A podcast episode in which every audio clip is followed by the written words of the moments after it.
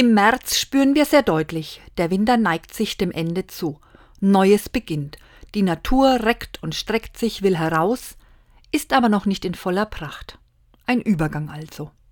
Wie gestalten wir unsere Übergänge? Frühjahrsputz, im Haus oder in der Wohnung?